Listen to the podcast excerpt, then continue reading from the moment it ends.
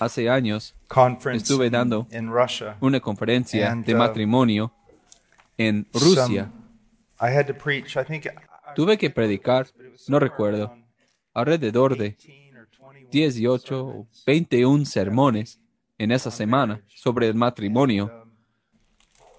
I had gotten into, I Y don't know how many sermons, but we were way había- entrado en no sé cuántos sermones, pero por la mitad. You have not yet preached on marriage. Y alguien se acercó a mí eh, y me dice, hermano Pablo, pero todavía no has predicado sobre el matrimonio.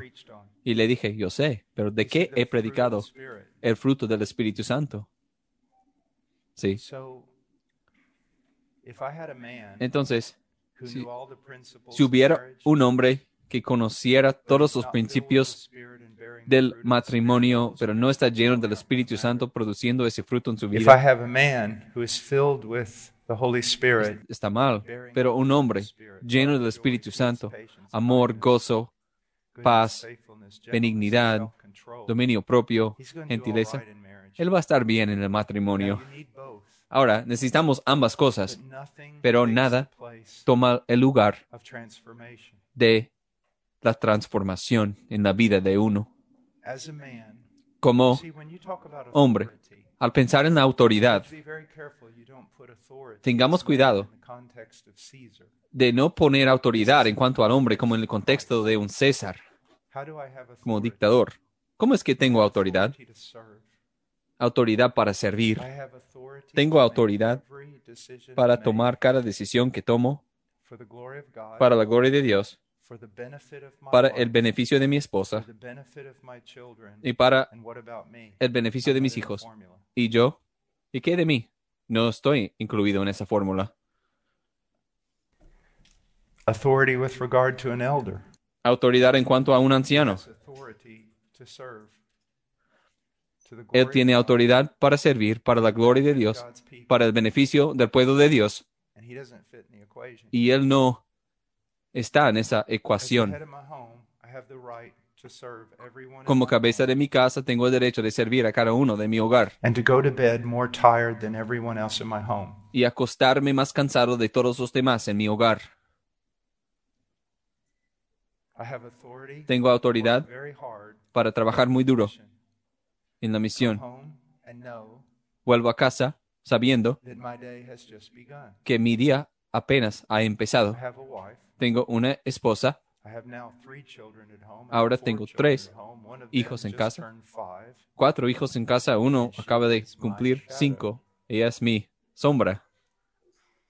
You see, men, ¿Te- ¿Se dan cuenta, hombres? En realidad no deberían querer la autoridad. Autoridad or te vas a mandar a una tumba temprana o hacerte lucir como que ya estás muerto. Te da cansancio, te hace un siervo. Cada decisión que tomo, equation. yo no estoy en la ecuación. Eso es autoridad de verdad, que es lo que Dios manda para traerle gloria. ¿Cuál es lo mejor para mi esposa? ¿Qué puedo hacer para que ella prospere, para que ella crezca, para que ella llegue a ser todo lo que debería de ser conforme a Cristo, no moldeada a mi imagen, sino moldeada a la imagen de Dios, conforme a su palabra. ¿Te das cuenta?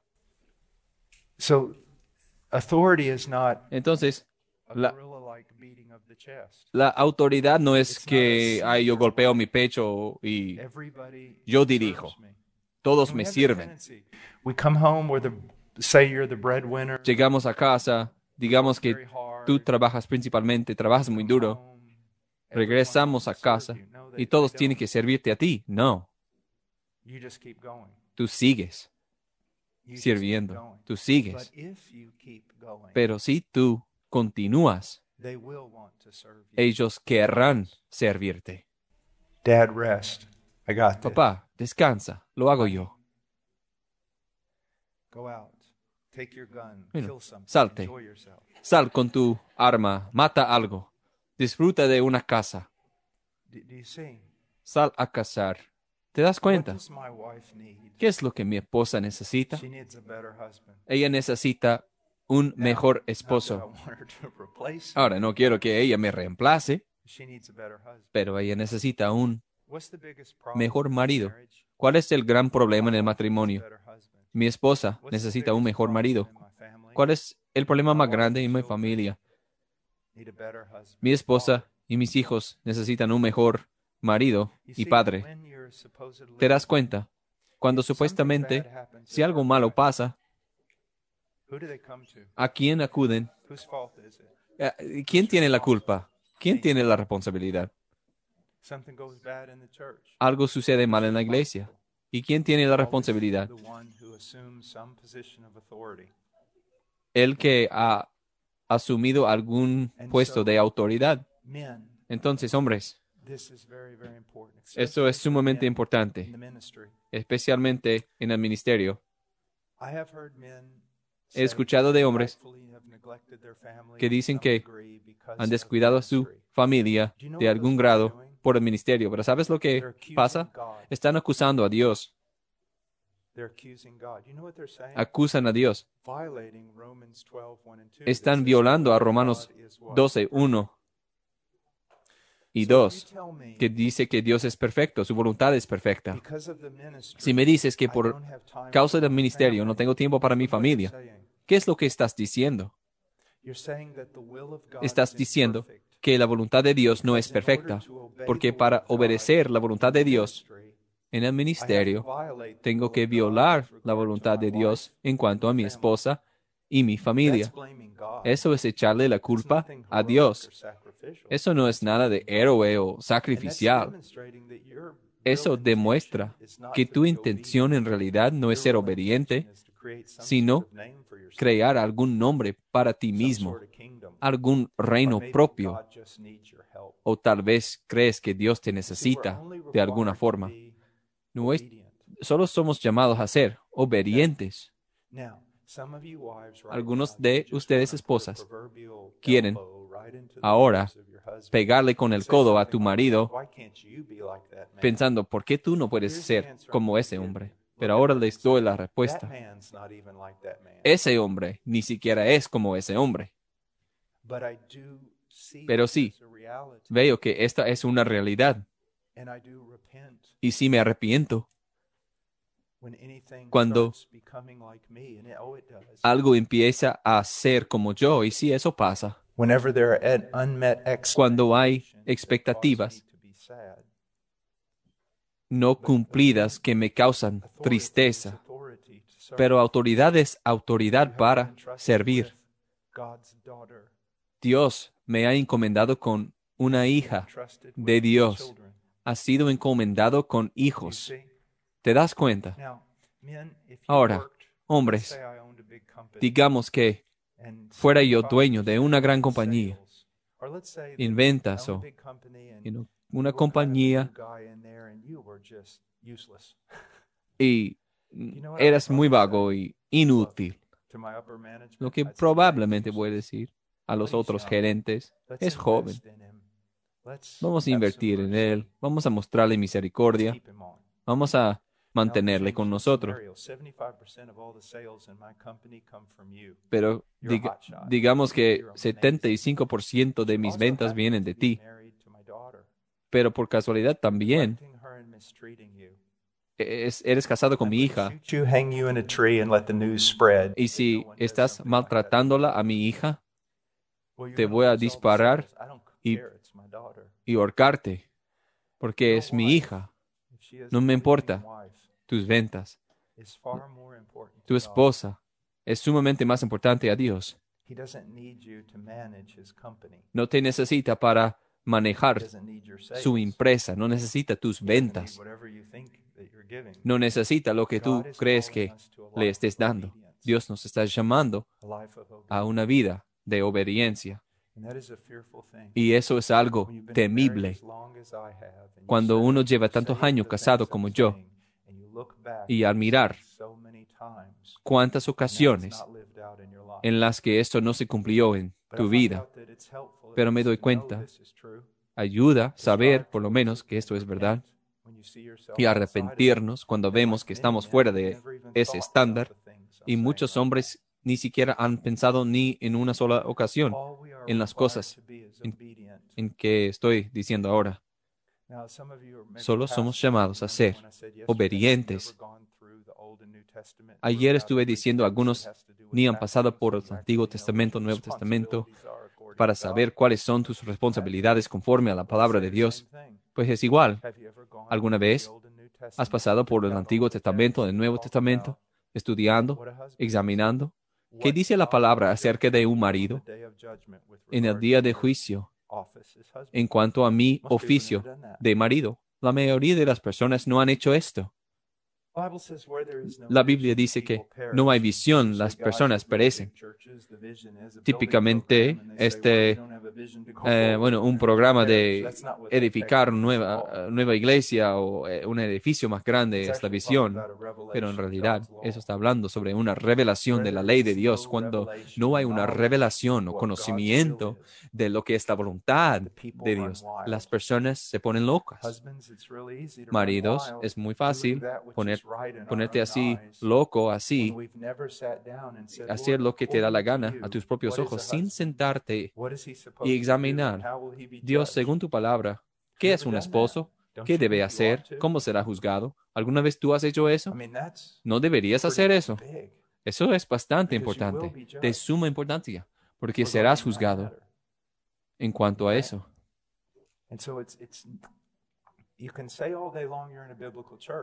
Entonces tú puedes decir todo el día que estás en una iglesia bíblica y crees en, las, en la inerrancia e infalibilidad de las escrituras, pero tú practicas la suficiencia de las escrituras. Una de las tareas más importantes que se te ha otorgado es cuidar a tu novia, a tu esposa. Pero ¿cómo se define eso? Solo por la escritura. Recuerdo una vez en el seminario, un profesor entró, ok, estudiantes, bueno, tenía una de estas tablas y me dice, bueno, dame listas de atributos y, y hay como 25 no sé cuántos y muchos atributos escritos allí en ese... Em, y yo me quedé pensando, y el profesor me dice, Washer, ¿por qué, ¿por qué luces así tan Em, contemplando así. Estuve pensando en algo, le dije.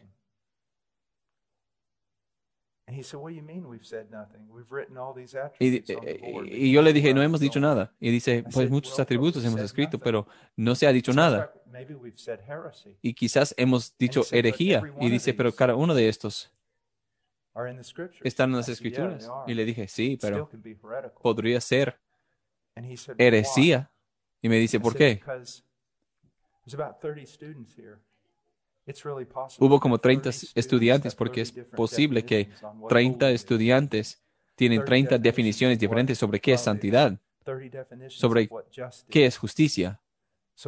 Entonces, al poner esos nombres allí, no hemos hecho nada a menos que eh, pongamos definiciones a esos términos bíblicamente. Y es igual. Tú puedes mirar a tu esposa y decir, yo te amo. Puedes decir eso. Yo te amo. Entonces lo que estás diciendo es esto. Tengo paciencia contigo. Soy amable a ti. No soy celoso. No me jacto de mí mismo. Nunca soy arrogante para contigo. No actúo de una manera fea. Nunca busco mi propio interés, sino el tuyo. Nunca soy provocado.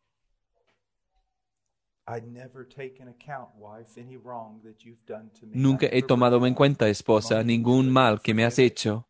Lo, lo he perdonado todo Nunca me regocijo en la injusticia, sino en lo bueno.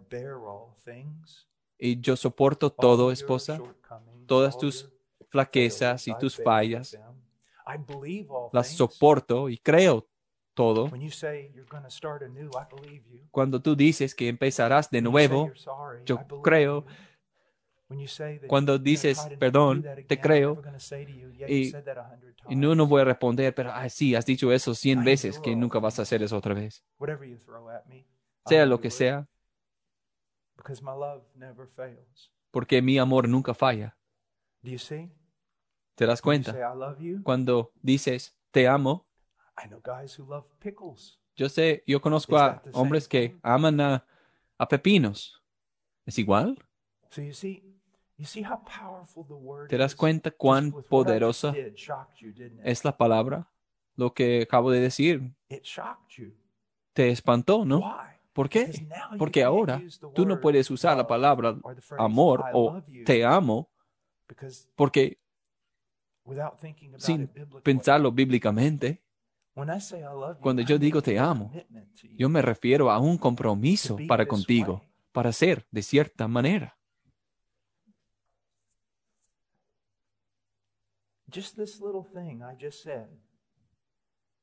Solo esto que acabo de compartir puede, puede cambiar todo. Oh, Soy pastor. ¿Quién define eso? Dios, Él tiene una definición de qué es un pastor, da calificaciones de un pastor que no se pueden negociar. Y da ejemplos de pastores en el Antiguo y Nuevo Testamento, calificaciones. Si no haces esas cosas, no eres un pastor. Yo puedo decir que yo soy eh, un mono, pero ¿tengo las características de un mono? ¿Te das cuenta? Quiero que veas eso. Y estoy tan harto de mí mismo y de ustedes, hablando constantemente de cuán bíblicos somos y de repente se nos presenta un pasaje en 1 Corintios 13 y podemos memorizarlo de niño y ahora se entra a tu vida a los 40, 50 años y, decimos, wow, asombroso mirarlo de esa manera. Asombroso ver el amor de manera bíblica. ¿Te das cuenta? La razón por que destaco este punto es porque tenemos que pasar por toda la Biblia así. ¿Cómo debo actuar como padre?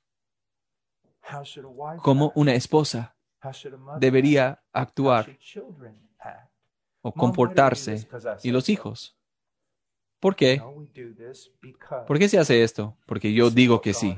No, hacemos esto porque Dios en su sabiduría ha ordenado esto. En realidad, bueno, yo voy a dejarles fuera de la ecuación porque van a hallar que no soy tan bíblico como pensé. ¿Te das cuenta?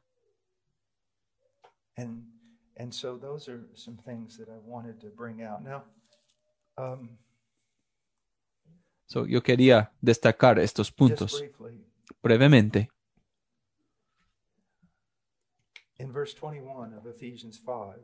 En verso 21 de Efesios 5, someteos unos a otros en el temor de Cristo, creyentes Sométanse unos a otros en el temor de Cristo. Eso no significa que sea lo que me digas, voy a creer y aceptar y someter mi vida a eso. Porque un creyente, otro creyente puede estar equivocado. Pero la idea que quiero que veas es que en primer lugar, mi esposa y yo, como, no quiero que me veas así, pero quiero que veas a mi esposa y a mí como dos creyentes. Yo creo firmemente que un hombre debe dirigir su hogar. Yo créelo, yo creo eso.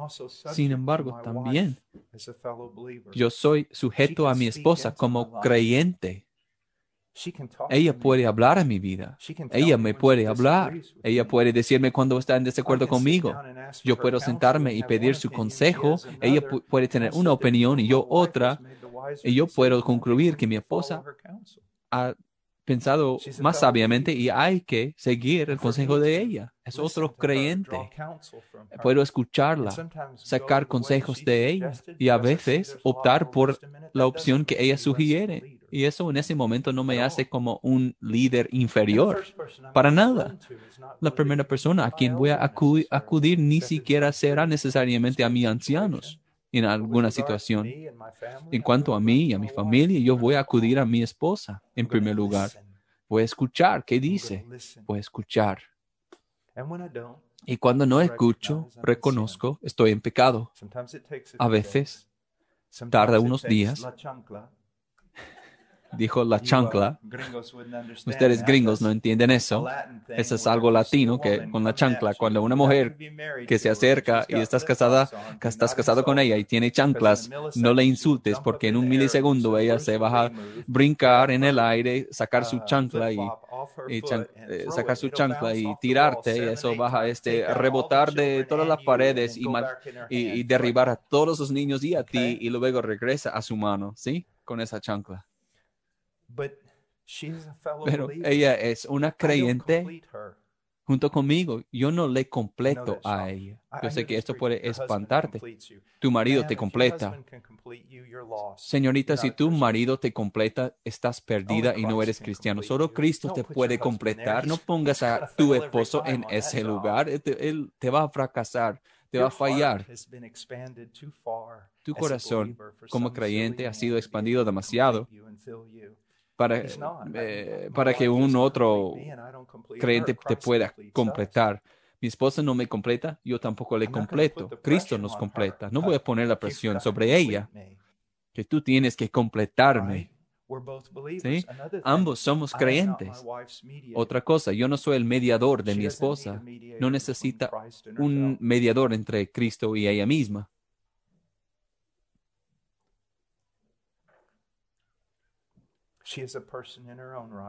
Ella es una persona en su propia, eh, ella es su propia persona y algún día tendrá su propia piedra preciosa, eh, blanca y oculta y no sabré el nombre de eso. Será entre ella y su Señor.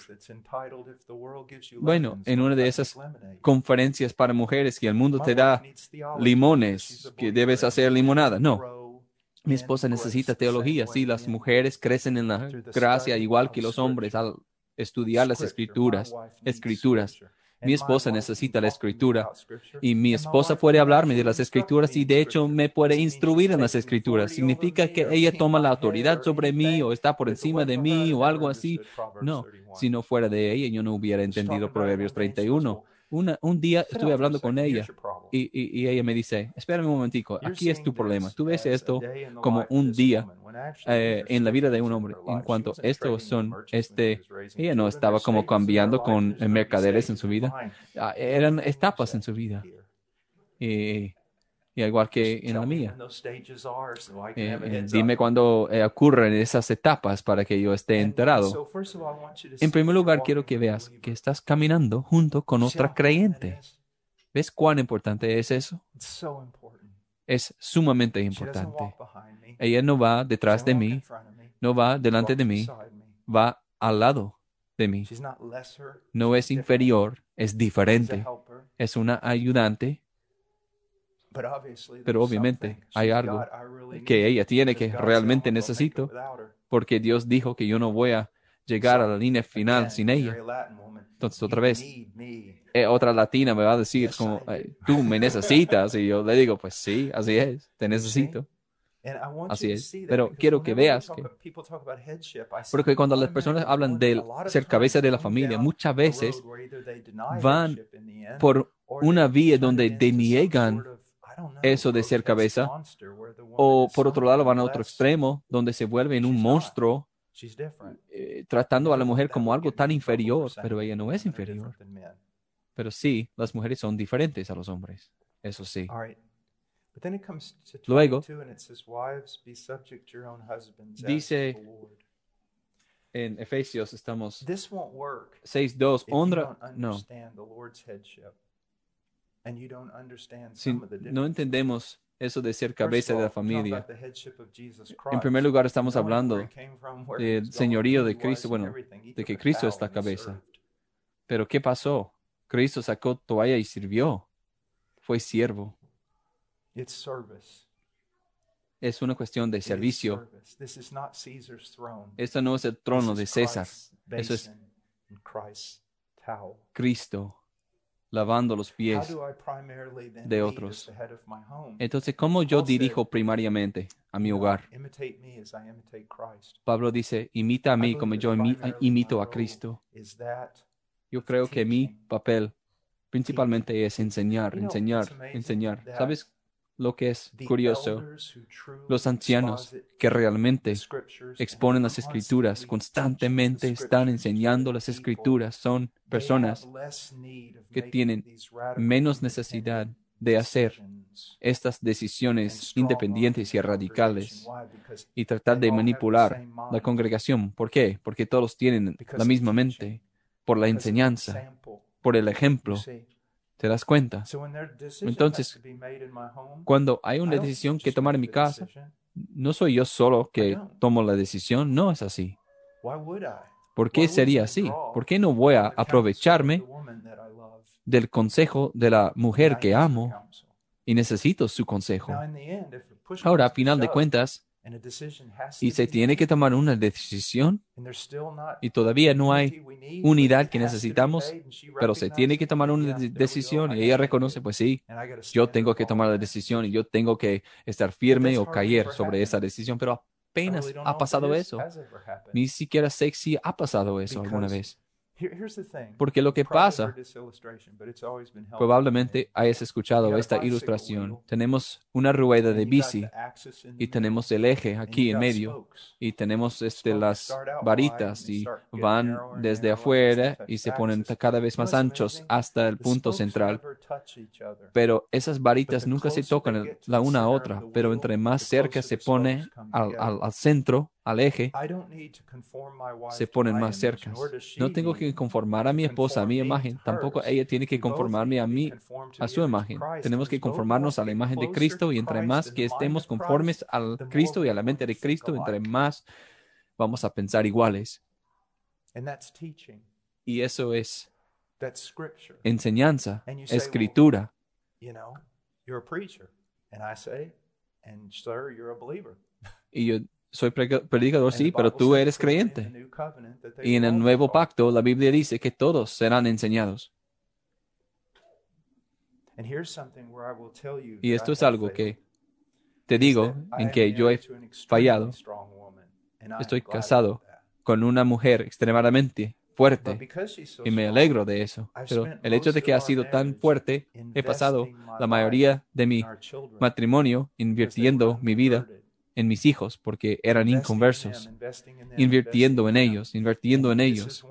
Y esto es una área en que estoy cambiando, donde he fracasado. La persona en la que hubiera enfocado más es mi esposa. En cuanto a su crecimiento, sí, ha crecido espiritualmente, pero lo hizo sola. Es bueno, pero tu prioridad no es tus hijos y nunca debería ser tus hijos. La prioridad es tu esposa. growing together, y que estemos creciendo juntos, estudiando las escrituras, escrituras juntos, orando juntos. Y por el hecho de que mi esposa es tan fuerte, lo único en que pensaba es tiempo con los niños, discipulando a los hijos, este y pero no está bien, no está correcto. according to Ephesians 5, as we Según Efesios here, 5, we see al pasar por la lista, of gospelizing la idea de evangelizar o, lavar a, a tu esposa con el evangelio. Mm, Pero quiero decir esto ahora, damas, and, and again, I'm Y otra vez. about in the context of a normal marriage, not an abusive relationship or anything like that. en un matrimonio normal, no en una relación abusiva, hablando de un matrimonio normal donde a veces sí quieres matarlo realmente, pero es un matrimonio normal. Um,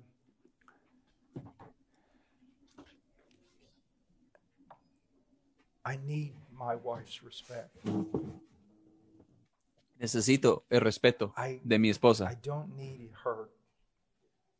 There's a difference between her counseling. Es diferente, una diferencia entre I ella aconsejándome y I cuestionando cada movimiento que hago. No I necesito, no necesito que me dude "Well, the last cada movimiento, pero la última I vez did." que tomaste una decisión así, tú puedes matar a tu esposo damas, y algunas de ustedes a lo mejor lo están haciendo. Tu esposo puede estar totalmente ciego a necesidades que tienes tú y eh, el amor hacia ti, y él puede matarte solo por descuido al pensar tanto en sí mismo. Pero de la misma manera, tú puedes menospreciar a ese hombre y volverle en nada. Él necesita tu respeto. Y eso es algo importante. Si quiere mi respeto, necesita ganarlo. Bueno. Y si tú quieres su amor, tienes que cumplir con todas las condiciones. ¿Sí? y tiene que ser como el apóstol Pablo. No vamos a lograr nada con esa actitud, ¿verdad que no? Comparto algo con ustedes. ¿Se dan cuenta cuando conoces a una persona como tú? Quiero que seamos compatibles. ¿Sabes qué es eso? Eso es amor propio. Es exactamente eso. Me amo a mí mismo y quiero amar a alguien igual que mí. Si no son igual que yo, no lo voy a amar. Pero esto es lo que pasa.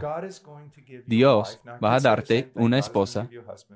Puedo decir lo mismo, Dios va a darte un esposo, a ustedes, damas. Dios va a darte, hermano, una esposa para cumplir con todas las condiciones que se necesitan, pero también Él va a darte una esposa que a propósito ha orquestado que no cumple con las condiciones más importantes para ti. Que en el propósito de Dios puede que sea no lo que quieres en las áreas donde más quieres que ella sea. ¿Y por qué? Pero ah, planteamos una pregunta. ¿Cómo puedes aprender amor incondicional si te casas con una persona que cumple con todas las condiciones? Igual, eh, hermana, con tu marido. Quizás querías ciertas cosas y puedes estar triste el resto de tu vida porque hay expectativas no cumplidas. Nunca llega a ser lo que querías que él que fuera. Esto se trata, el matrimonio se trata de reflejar el amor de Cristo y la respuesta de la iglesia. Un hombre debería amar a su esposa, pero la esposa debería responder a eso. Pero si decimos que voy a responder cuando me amo o voy a amar cuando... No, eso es como ojo por ojo y todos son ciegos porque no tienen ojos. Toda la idea, pues, todo esto se trata. Y hombres, la responsabilidad primordial nos toca a nosotros. Pues amaré a mi esposa cuando ella me respete, pero hay un realmente hay un problema con eso.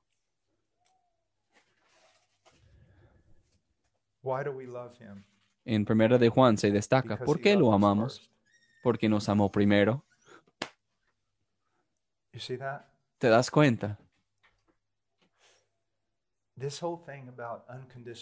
Este asunto del amor incondicional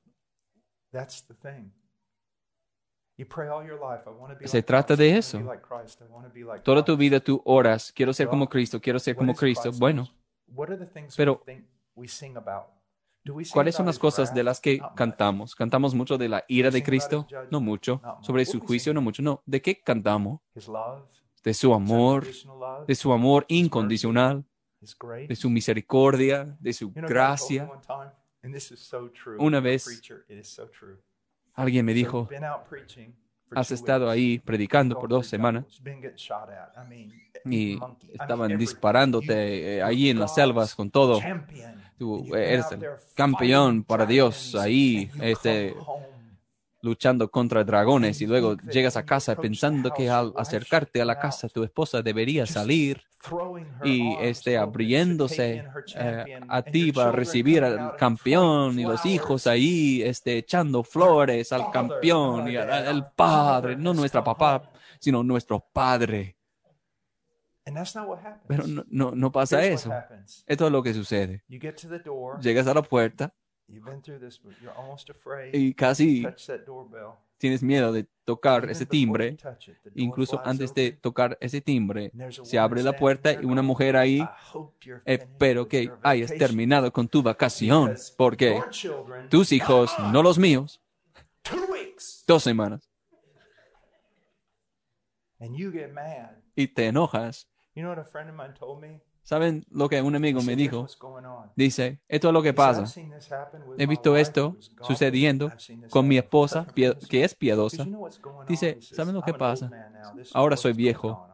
Esto es lo que está sucediendo. Te voy a decir, Dios va a dar a tu esposa gracia para contestar esa puerta de una manera completamente diferente. Pero Él está dándote a ti la oportunidad de mostrarle a tu esposa lo que Cristo es y cómo es Cristo. Y cada vez que te enojas, fallas, fallas. No logras mostrarle el amor incondicional de Cristo. Wow. Qué fuerte. Wow.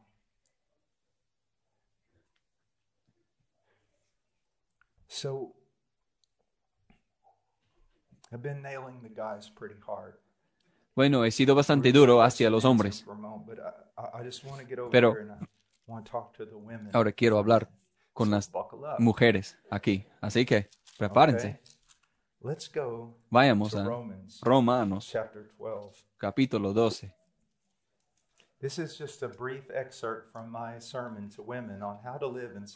Esto es un breve extracto de mi sermón para las hermanas de cómo vivir para tener una idea aquí. Miren lo que dice en versículo 17. Nunca paguéis a nadie mal por mal. Respetad lo bueno delante de todos los hombres. Si es posible, en cuanto de vosotros dependa, estar en paz con todos los hombres. Amados, nunca os venguéis vosotros mismos, sino dad lugar a la ira de Dios, porque escrito está, mía es la venganza, yo pagaré, dice el Señor. Pero si tu enemigo tiene hambre, dale de comer, y si tiene sed, dale de beber, porque haciendo esto, carbones encendidos amontonarás sobre su cabeza. No seas vencido por el mal, sino vence con el bien el mal. Un auto que yo tenía, viejo, pero todo funcionaba bien entregué este auto a un mecánico, descubrí que había luces que no funcionaban. Tenían que repararlo. y el costo no fue muy alto. Pero luego volví a casa y me llego, yo llego a la casa y, las luces no funcionan. Las luces que ellos este, apenas habían puesto, entonces vuelvo al mecánico. y yo volví a ese mecánico. y ellos sabían que estaban en problemas. Yo pude verlo en sus caras y luego con tres ahí. Están, están listos, preparándose. Están listos porque saben que yo voy a salir de ahí enojadísimo. Me acerqué a ellos y les digo, he orado, porque oré por esto, oré por esto. Varones, muchas gracias por lo que han hecho. Han arreglado esto y aquello con las luces, pero parece que hay algún problema que apenas ha sucedido. Si puedes verlo otra vez, a lo mejor algo se haya suelto, algunas alambres. Y están mirándome como que, Tú sabes que estamos sorprendidos. ¿Por qué nos tratas así? Me sentí tan espiritual. Les evangelicé. Arreglé el auto. Volví. No escuché una voz. El Señor no me habló, pero de repente hubo tanta convicción de pecado yo sentí como el hipócrita más grande en el mundo porque solo pude pensar que si esos hombres malvados que a propósito trataron de aprovecharse de mí y, y sacar mi dinero, y tú les trataste con tanta bondad y paciencia y todo, y ahora, y sin embargo, regreso a mi casa y no tengo paciencia con mi esposa o me enojo por esto o aquello. Es increíble, ¿no? Podemos tratar a otras personas dentro de la iglesia, podemos tratar a personas incrédulas de manera tan hermosa, tan, tan buena, y podemos ir a nuestras propias casas y la persona quien debería ser lo más especial a nosotros lo tratamos como una persona común.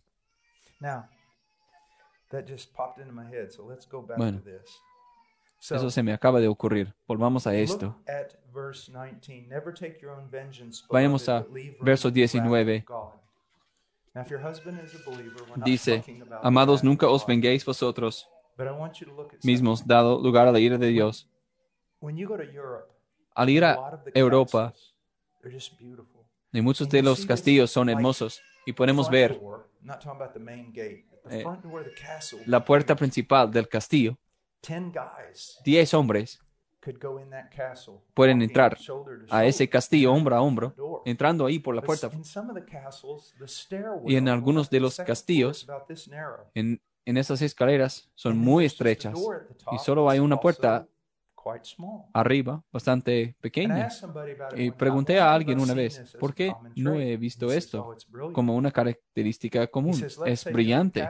Digamos que en un castillo está rodeado por el enemigo y tiene y el enemigo tiene mucho más personas que tú.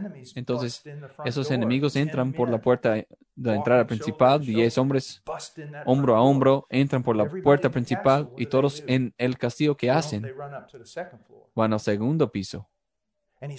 Y dice, piénsalo, ¿ves cómo son esas escaleras? Solo puede pasar un hombre a la vez. Entonces, con un hombre con un tipo de arma, como una espada, puede estar allí defendiendo ese castillo, porque solo un hombre a la vez puede subir esas escaleras.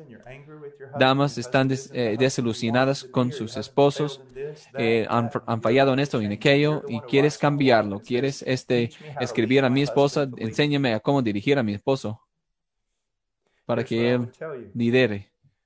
Eso es lo que te digo. Estás orando, ¿por qué no cambia a mi esposo? ¿Por qué no cambias a mi esposo, Dios? Y el Señor dice, bueno, muévete, ponte de lado. Mira, tú estás atacando el castillo, tu marido está ahí en el segundo piso, ahí con la arma, y tú vienes corriendo a él, subiendo esas escaleras estrechas y todo el tiempo estás peleando con tu esposo, con tu espada, que en este caso sea es tu, lengua y con, en todo momento peleas contra tu esposo diciendo, Dios, ¿por qué no me ayudas? Y ella dice, muévete, de, muévete, mira, no hagas nada, no intervengas en esta situación. No estoy hablando de un matrimonio de, en, el que hay un abuso o maltrato, estoy hablando de un matrimonio, un, perdón, un matrimonio normal donde a veces la esposa quiere matar a su esposo. ¿Alguna vez has ganado una pelea con tu esposo? Sí, pero ¿alguna vez eso cambió a tu esposo? No. Estás haciendo exactamente lo que no deberías hacer. ¿Te das cuenta? Tu pecado contra mí no me da una excusa para pecar contra ti. Tu pecado contra mí no me da excusa para violar los mandamientos de Dios.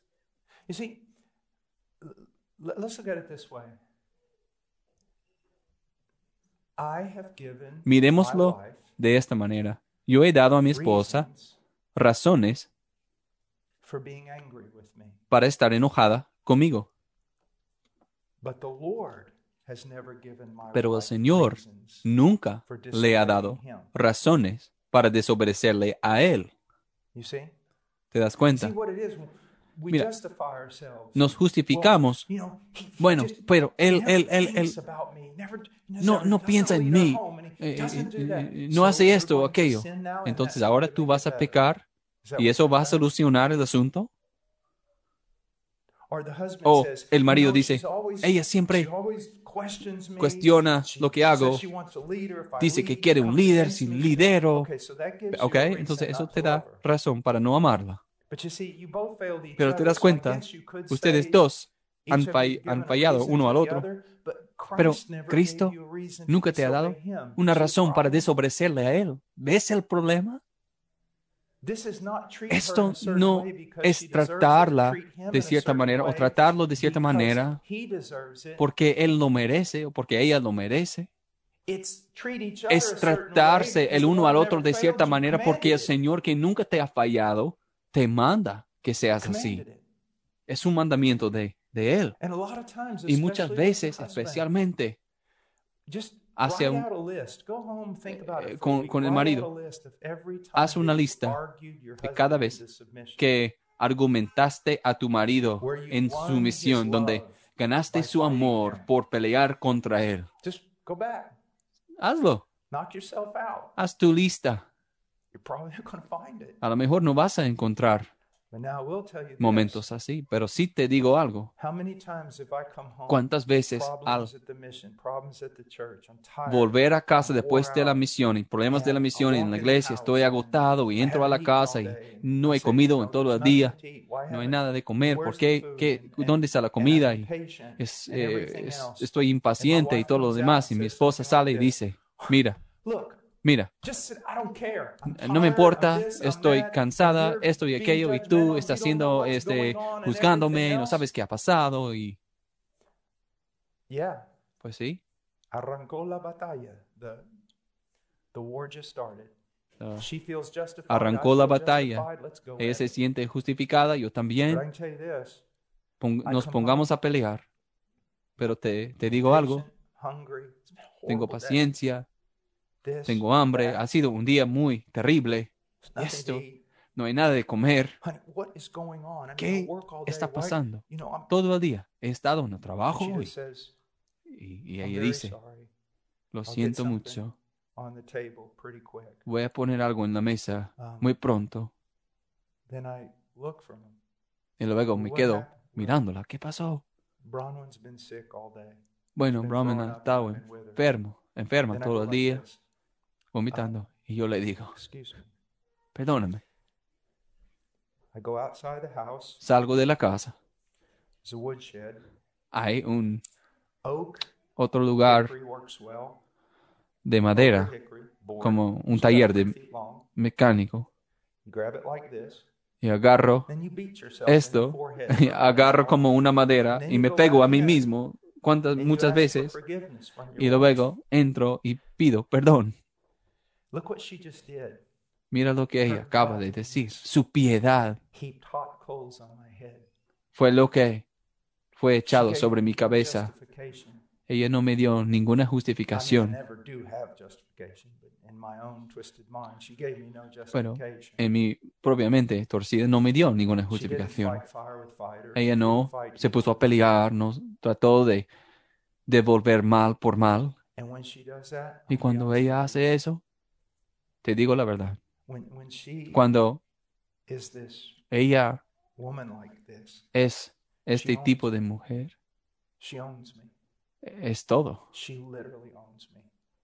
Ella ya me tiene.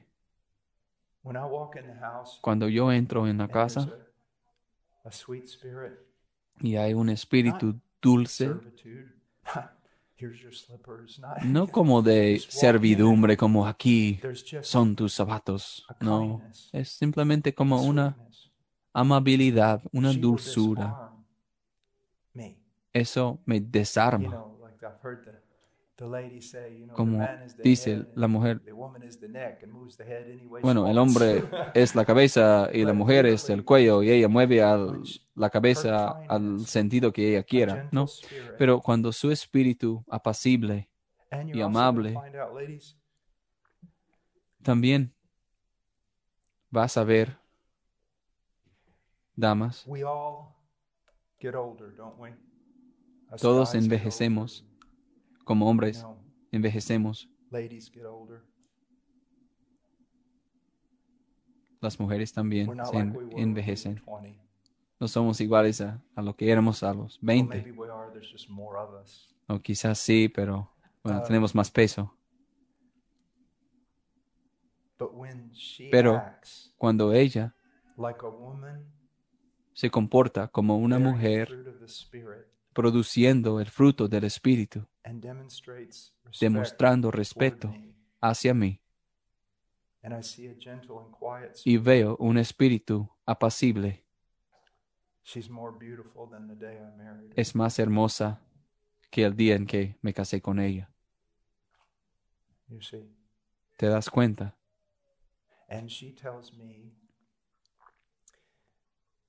Y ella me dice, por mi infarto y por todo lo demás, siempre hago ejercicio. Y dice, ¿por qué sigues haciendo esto? Tú viejo, ¿te crees Bruce Lee? Pero me ha, me ha dicho tantas veces, Paul, no entiendes. Me gusta que levantas pesas y todo esto y pegas esto y todo eso. Y, pero dice, ¿sabes lo que te, te haces guapo? Tu afecto, mirándome, siendo amable a mí, haciendo cosas para mí como cocinar conmigo o algo. Eso sí es atractivo. Eh, no, me, no me importa si tengas un poco de panza. Lo que es atractivo es eso. Y no es interesante que todos vamos a cambiar de nuestro aspecto y nuestra apariencia, pero podemos eh, crecer en estas áreas que son genuinamente atractivas.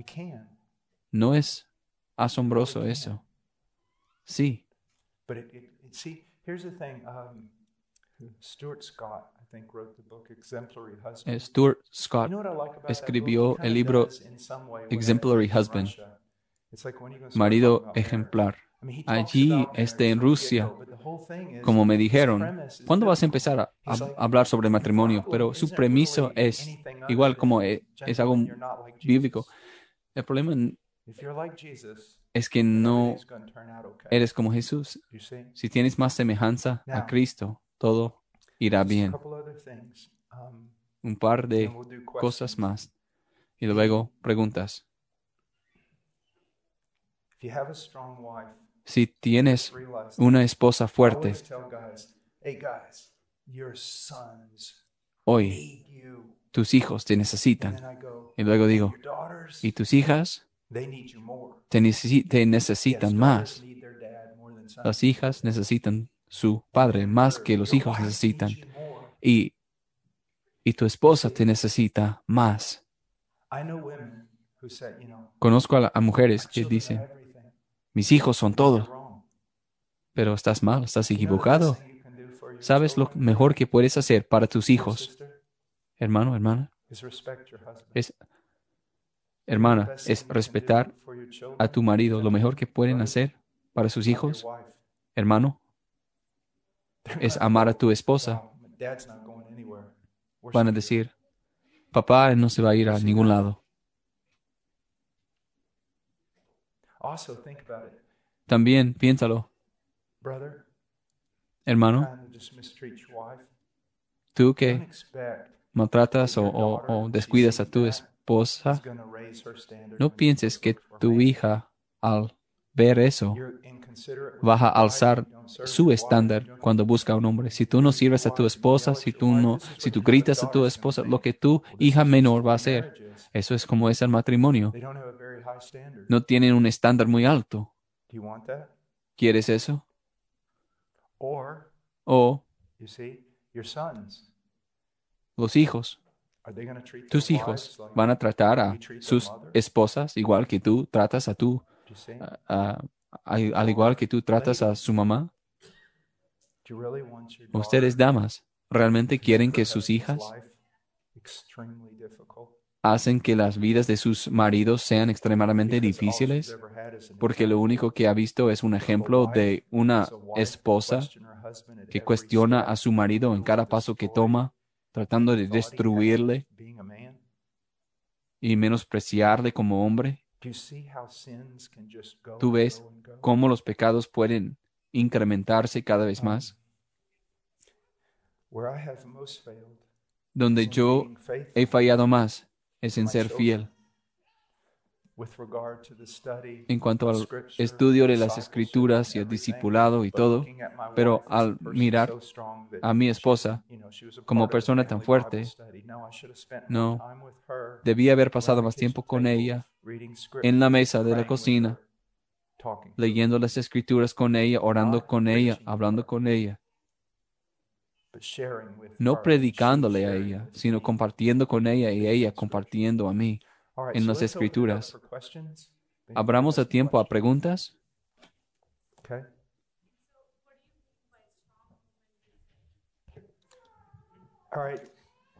No escuché la pregunta.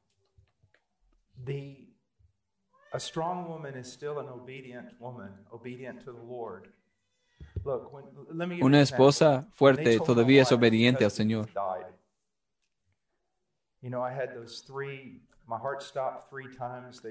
Mi corazón paró tres veces, aún, aún si sobrevive, va a estar en una institución. Ella no lloró. O yo, habrá un tiempo para llorar. Yo sé que yo conozco a mi esposa. Cuando escuchó esa noticia, ella dijo, tengo cuatro hijos que criar. No tengo tiempo para llorar ahora. No necesito que ellos me miren con miedo. Es una mujer fuerte, una mujer inteligente. Ella conoce mucho. Ella puede mostrarme cosas que desconozco, puede mostrarme donde estoy errado, hablarme. Tiene un espíritu fuerte, una voluntad fuerte y, está bien siempre y cuando sea en, obediencia. Un problema que tengo con algunos de los, de movimientos de eh, homeschooling, escuela en casa, están criando sus hijas como para ser como Pride and Prejudice y esperar a, una, a un marido. Mira, eh, las hijas de ustedes necesitan aprender a cómo cuidarse a sí mismas. ¿Ustedes han visto algunos de esos adolescentes por ahí? No, yo quiero una hija que sea como esa mujer de Proverbios 31. Yo quiero una hija que puede estar del lado de su marido. Yo quiero una hija semejante a su mamá, capaz, fuerte, inteligente.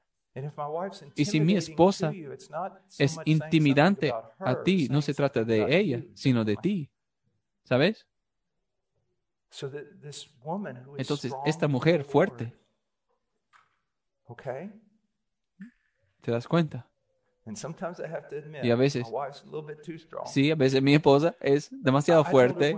Le dije una vez, uno de nuestros problemas es que si un hombre derribó la puerta y yo estuve en, estuviera yo en el sótano y estuviera ahí ese hombre con dos machetes, machetes, con sangre, y yo entré, ni siquiera me hubieras llamado a mí.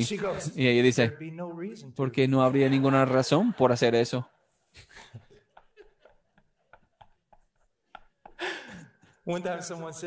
Una vez alguien me dijo, pero subiste a esa otra tribu y dejaste a tu esposa allí con esas personas de tribu.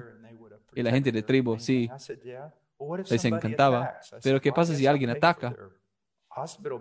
Supongo que voy a pagar por sus gastos médicos del hospital. Lo que pasa es, hay una fuerza en una mujer que, que, que no elimina el ser femenina. Amigos, y les digo a, a los hombres, ¿quieres una mujer inteligente que ha estudiado? Otra cosa,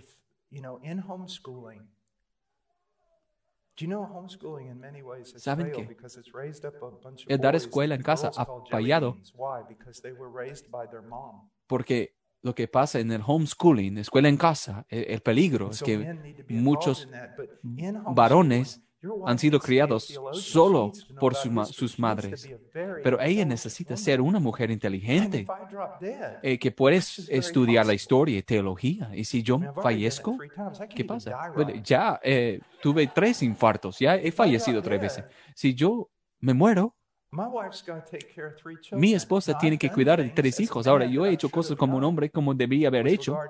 En cuanto a si muero, esto se cuida, esto se resuelve, pero no, tiene, no significa que mi esposa no pueda tomar control. Sí podrá hacerlo. Eso tiene que ver con las fuerzas. No contradice nada de lo que diga la Biblia sobre ese espíritu apacible.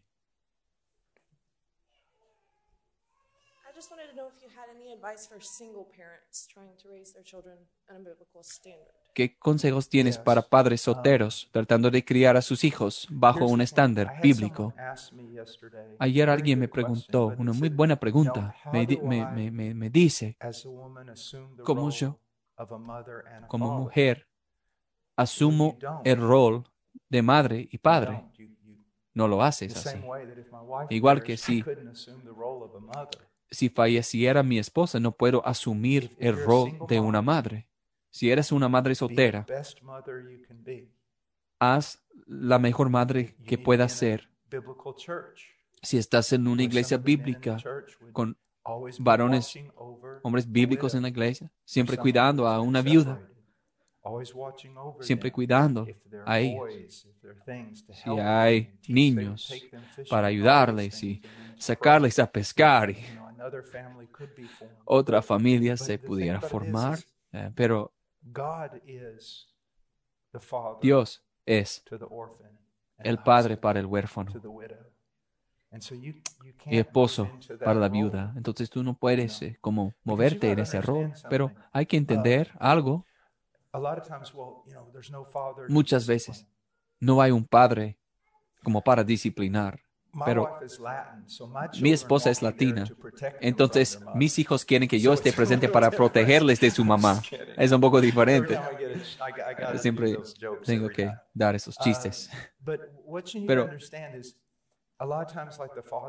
muchas veces los padres disciplinando y las mamás no. No, debería haber como un acuerdo, perfecto acuerdo entre ellos para que la disciplina sea igual.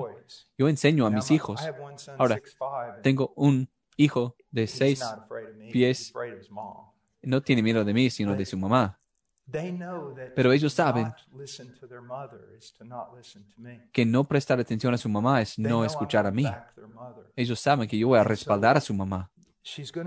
Ella entonces podrá continuar siendo madre porque hay tanto acuerdo entre ella como madre y yo como padre.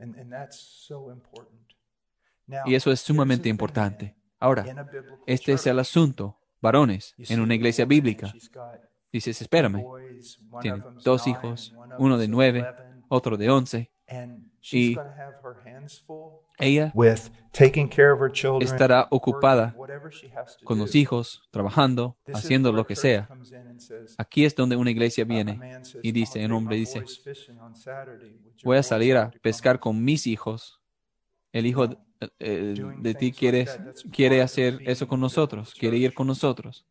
Eso es cómo se involucra la iglesia, es cuidar de una mujer soltera y sus hijos, y no solamente financieramente o espiritualmente, pero sino también ayudándoles en cosas prácticas de la vida.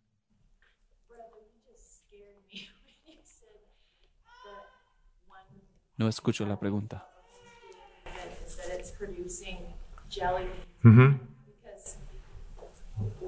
either because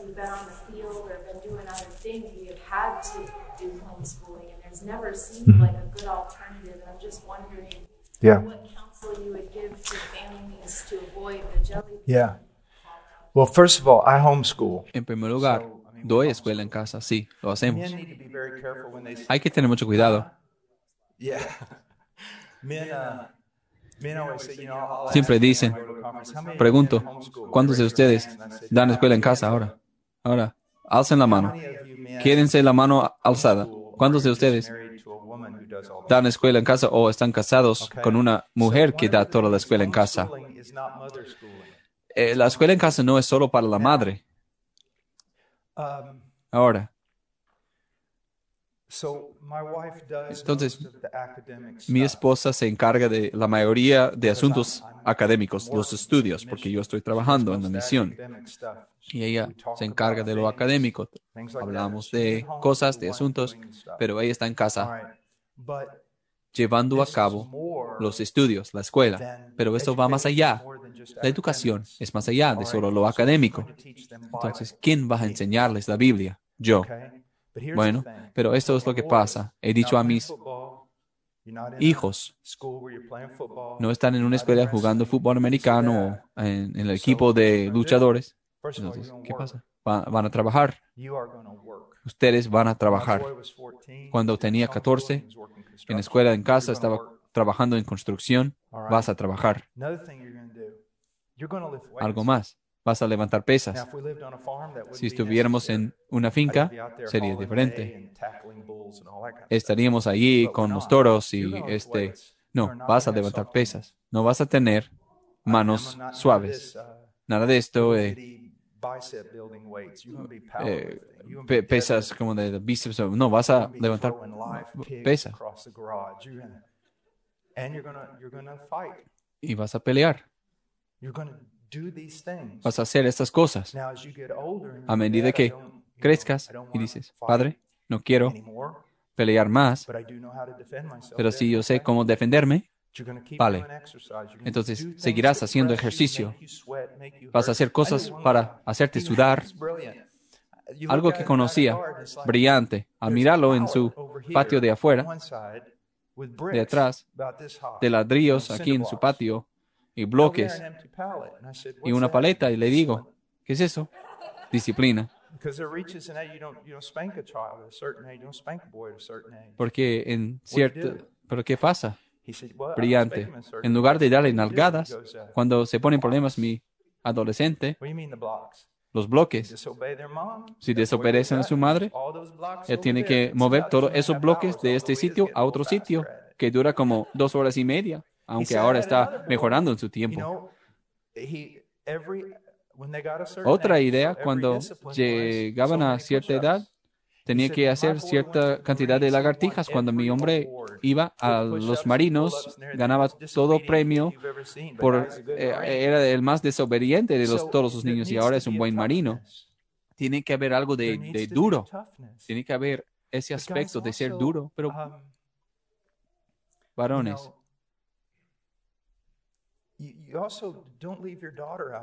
Tampoco dejen fuera a, su hija en eso. Tres días antes de saber que estaba embarazada, estábamos ahí eh, sacando cerdos de ese diámetro saliendo de un bosque. Mi esposa puede trabajar. Y entonces mis hijas también tienen que saber cómo trabajar. Mi hija puede eh, disparar bien, ella sabe disparar con un arma en, en, en cazar.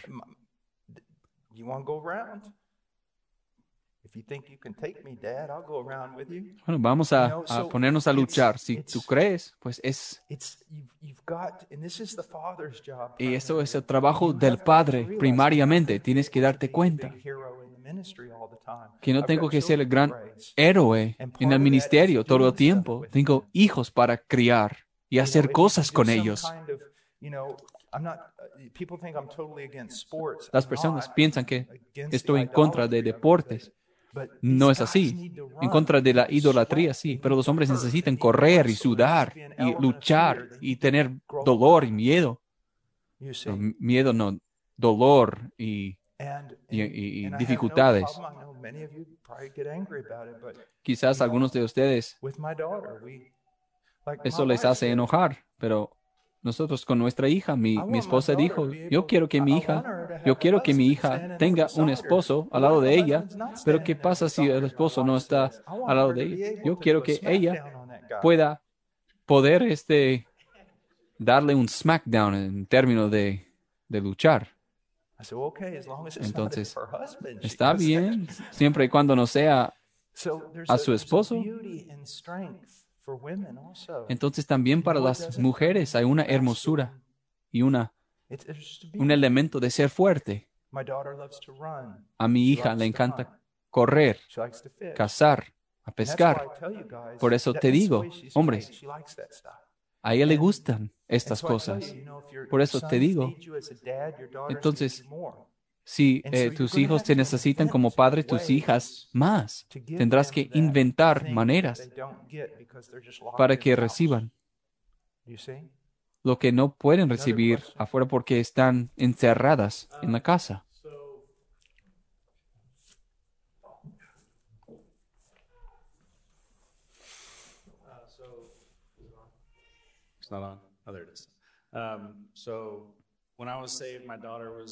Cuando, cuando fui salvo, salvado, mi hija tenía 10 años. Los primeros 10 años de su vida no tenía mucha disciplina. También yo estuve soltero la, la primera mitad de eso. Ahora, como cristiano, quiero implementar disciplina. ¿Qué recomendaciones tienes para una hija de 12 o 13 años?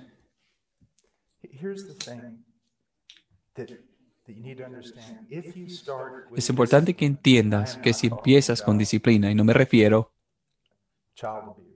del maltrato de niños, de, de golpearles fuerte.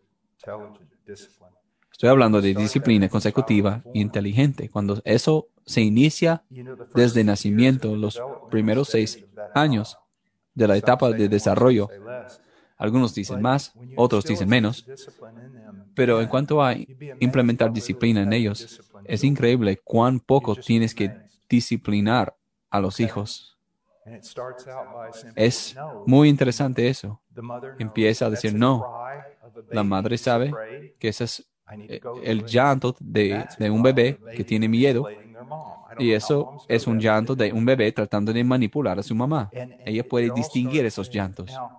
Ahora, cuando se trata de un sentido en que esto no ha pasado y ahora eh, llega a cierta edad, algo que hay que tomar en cuenta. Dame tu corazón, mi hijo. Dice en Proverbios, dame tu corazón, mi hija. Yo veo personas que tratan de disciplinar sin haber creado una relación. hacen como, como ponen como demandas, mandamientos, pero ¿quién es esta persona demandándome? Tratas de, trata de ser la persona para que ellos sepan que Él me ama, Él quiere pasar tiempo conmigo, realmente me ama y, y se preocupa por mí.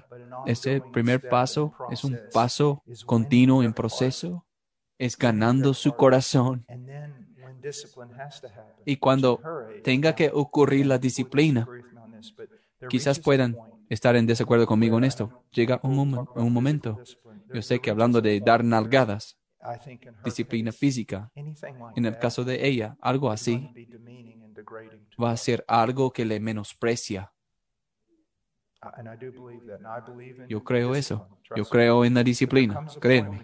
Pero llega un momento cuando tu hijo tiene cierta edad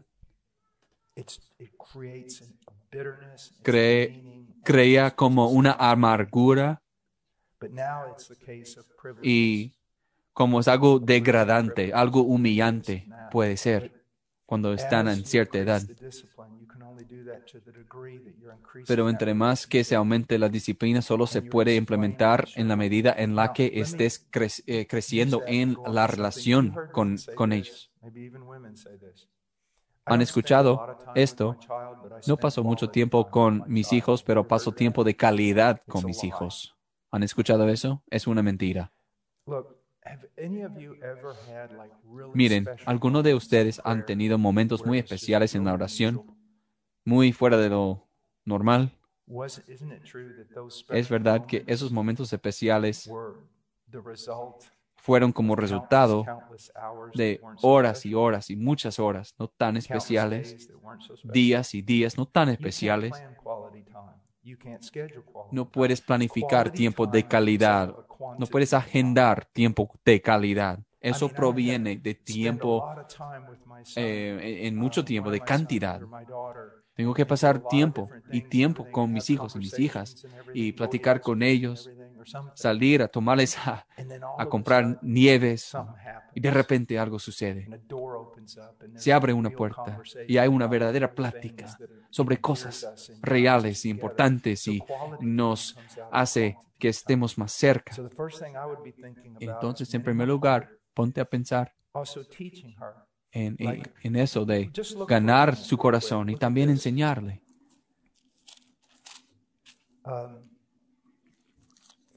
Chapter, uh, 2 Timothy chapter 3 verse 16. Se- Segundo de Timoteo 3, I have a sermon on why you should 16. never discipline your children. tengo un sermón sobre por qué nunca deberías disciplinar a sus hijos. Usa estos, uso estos títulos para que lo escuchen. Uh, verse 16. All scripture is Versículo inspired by God 16. and Toda escritura es inspirada por Dios y útil para enseñar, para reprender, para corregir, para instruir en justicia. La mayoría de las personas no hacen esto con sus hijos. No enseñan a sus hijos la palabra de Dios. God. Realmente enseñarles. Entonces, el hijo Realmente no conoce la palabra. Luego, no reprenden a sus hijos. Es decir, presentarles la evidencia de que están equivocados.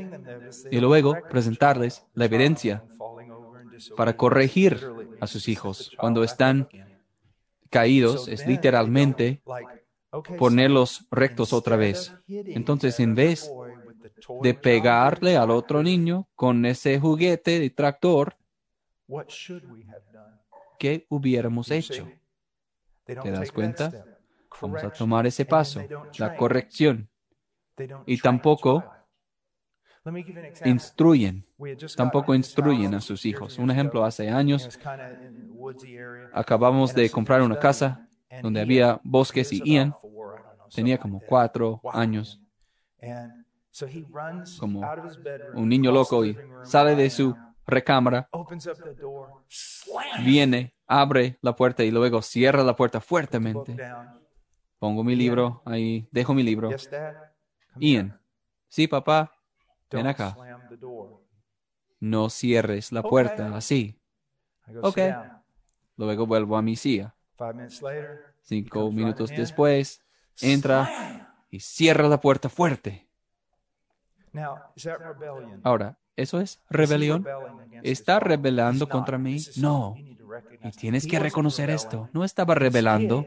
Es un niño, Es un niño emocionado por ir al bosque estar en el bosque. A lo mejor acaba de atrapar a algún lagarto y algo sucedió. Tiene mucha emoción, ¿no? So does he need to be disciplined? Entonces, ¿él No. necesita ser disciplinado? No. ¿Qué es lo que necesita? Entrenamiento. Entonces, entra a su eh, cuarto para sacar como una escopeta o algo y luego vuelve.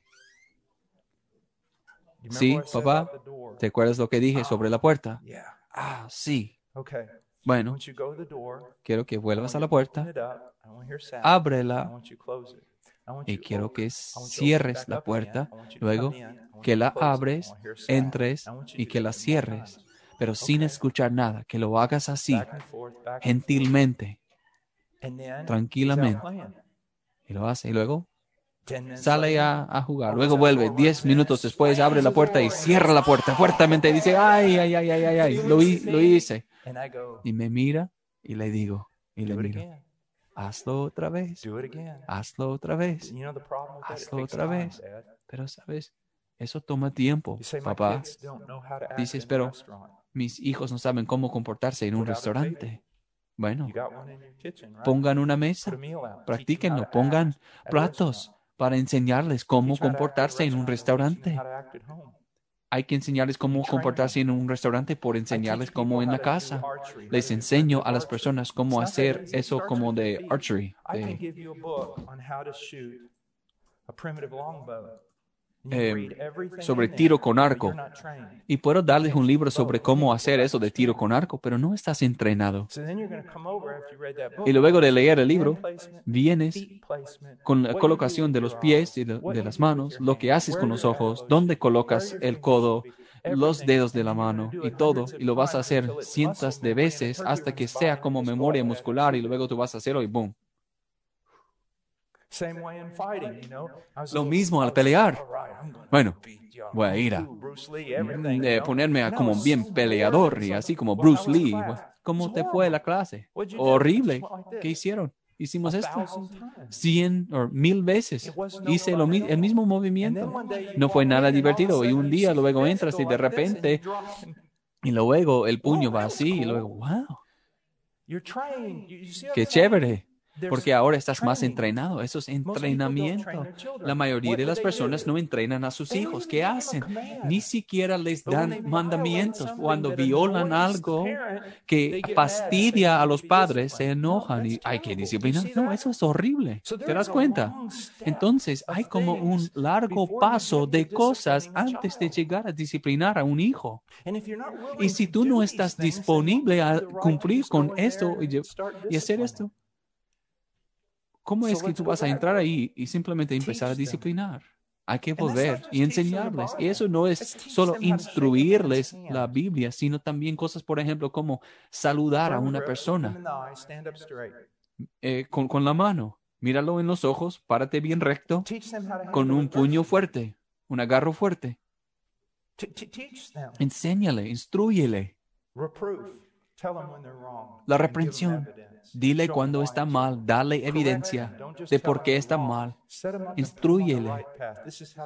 Levántale, ponle en el camino correcto. Y sigue. Entrénalos. Entrénalos en eso, en ese camino, para que llegue a ser como memoria espiritual. Se convierten en lo que llegan a ser lo que son. Ahora, próxima pregunta. Esto es más para los padres que han sido salvados después de tener hijos. Si, tienes um, hijos de 6 a 12 que profesan fe en Cristo y especialmente anoche predicaste el Evangelio, para un niño de 6 o de 9 años, ¿cómo debería verse su caminar con Cristo a diario?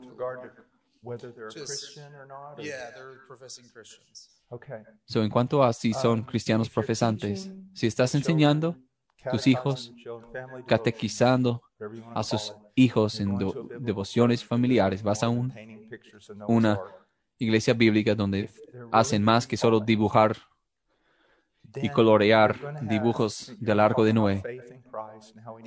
Hablando de fe en Cristo, tenemos que tener fe en Cristo. Habrá niños, papá, yo creo. Papá, yo creo. Muchos niños se acercaron anoche hasta muy tarde. Un niño se te acerca y dice, papá, yo creo. ¿Qué es lo que crees? Creo en Jesús. Pero ¿qué es lo que crees acerca de Jesús? Creo que Jesús murió por mí. Estás confiando en Él. Papá, estoy confiando en Él.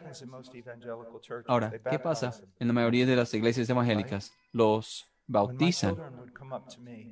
Cuando mis hijos me acercaban, se acercaban a mí. Estoy creyendo en Jesús. Y al ver las promesas, ok, explícame esta promesa, qué significa, y habrá como algo de realidad. ¿Qué hacía? ¿Bautizarlos? No. ¿Aplastarlos? Tampoco. Mirarlos, no crees, no entiendes, no eres cristiano. No, no se puede decir, no se debe decir eso. Eso es lo que se hace, o lo que haría yo. Tú me dices que crees, sí, que estás confiando, sí, y que tienes un sentido de que Dios te ha salvado. Maravilloso. Que no lo aplastes. Esto es extraordinario, pero ya que es extraordinario, esto es lo que es mi responsabilidad ahora. Tú y yo vamos a continuar así como hemos estado andando. Yo voy a mirar tu vida y tú vas a mirar tu vida y los ancianos van a mirar tu vida. Pero el hecho de que eres tan pequeño y si estás creyendo, si eres cristiano y, y, eres salvo, pero ya que eres tan pequeño, vamos a seguir enseñándote y mirándote y, y cuando llegue ese día, cuando todos tenemos esta confianza como ancianos y otros, entonces sí, serás bautizado. Y usualmente es como, sí, ¿te das cuenta lo que estoy haciendo? Es que no sé, Dios puede convertir a un hijo, a un niño, perdón pero apresurarnos en ese proceso, apresurarlo. No, voy a seguir estudiando la Biblia. diciéndoles que crean, enseñándoles qué es. Les doy un ejemplo. Mi hijo, uno de mis hijos, se acercó a mí cuando, yo no sé, a, los 10 años y dice, papá, anoche no pude dormir. ¿Por qué? Porque, Padre, la presencia de Cristo fue tan real que no pude dormir. Me quedé despierto en mi cama. Fue tan real. Yo creo que Dios me ha salvado. Bueno, vamos a seguir. Maravilloso. Gracias por decirme eso. Qué bueno, maravilloso. Pero sigamos estudiando las escrituras. Como un año y medio después, no recuerdo exactamente cuánto tiempo pasó, no recuerdo, nunca me lo voy a olvidar. Padre, quiero hablar contigo. Me dice, he estado leyendo por el Evangelio de Juan. ¿Y qué es lo que has aprendido? Padre, uno no es salvo porque ha pasado toda la noche Aun si uno ha tenido el sentido de que Cristo es real, uno, uno sabe que es salvo porque haya que está confiando en Cristo y solamente en Él. Creo, Padre, que necesito ser bautizado. Maravilloso. Habla con los ancianos. ¿Puedes llamarlo? No. ¿Puedes acompañarme? No. Eso es mi hijo. A lo mejor él sabe que estoy usándole como una ilustración. Le digo, no. Hijo, tú has hecho una profesión de fe en Cristo tú te acercas a los ancianos y se acercó a los ancianos y alabado sea Dios que tenemos ancianos. No hicieron una oración de fe con él o no le hicieron preguntas para contestar. Se quedaron con él un par de veces. Y aquí un niño hablando con adultos, explicando qué está pasando. Y después de un tiempo, dijeron, Evan, tenemos toda la razón por creer que en tu hijo ha sido una conversión verdadera. ¿Ves la diferencia entre, bueno, vamos a bautizarlo a, a él? Entonces, no vamos a como desanimarle, como aplastarle, vamos a decir, vamos a esperar. este asunto es tan extraordinario que tú como padre tienes la mayor, mayor domería para instruir hasta que estemos seguros. yeah, so growing up in a non-Christian home and then you're converted, the difference of, oh, I was a sinner. Criarme en un hogar no cristiano y ser convertido que era pecador y ahora no. Es claro, cuando un niño se cría en un hogar cristiano, ¿cómo se evita para de, que sea como justo a sus propios ojos, como la justicia propia? Todos tenemos la tendencia de la justicia propia. Esto es cómo se hace esto. Por no ser un papá en tu propia justicia, tú demostrarles a tus hijos lo que la Biblia dice sobre el pecador, sobre ser pecador del pecado y que Cristo es la única respuesta Cristo es la única respuesta.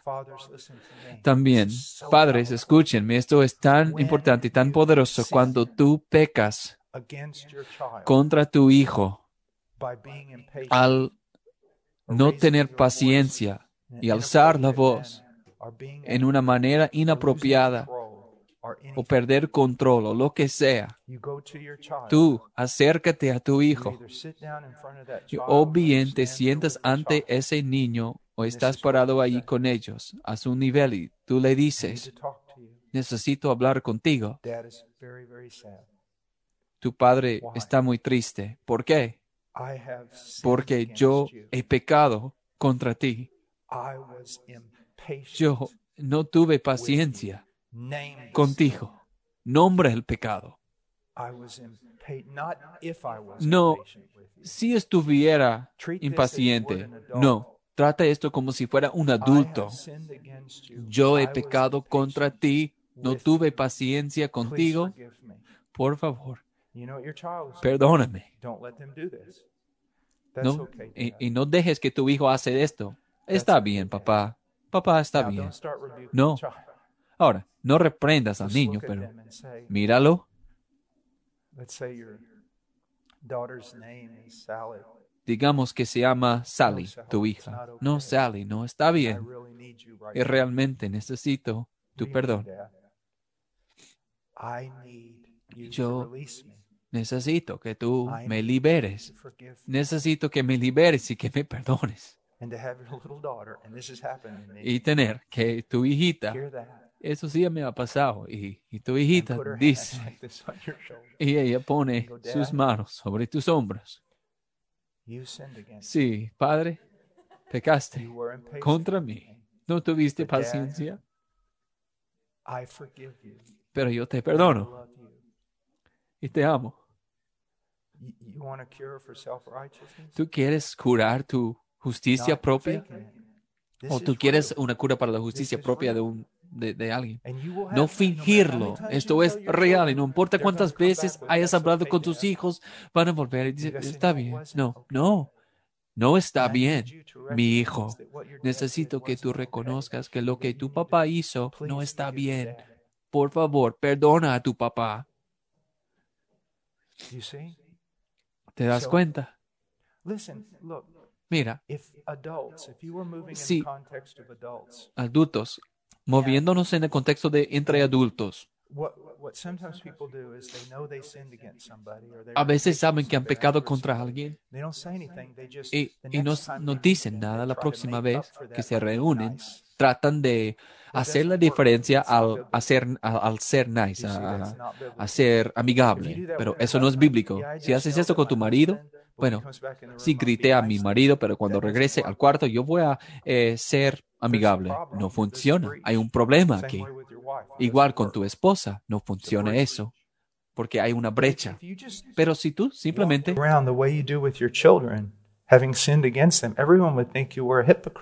andando así con tus hijos, habiendo pecado con ellos, todos van a pensar que eres un hipócrita o en tu propia justicia. Y los adultos sanos piensan así. Los, los hijos son mucho más inteligentes de lo que imaginas tú. Ay, papá habla de eso. Cuando no tiene paciencia, cuando regresa a la casa, no dijo nada.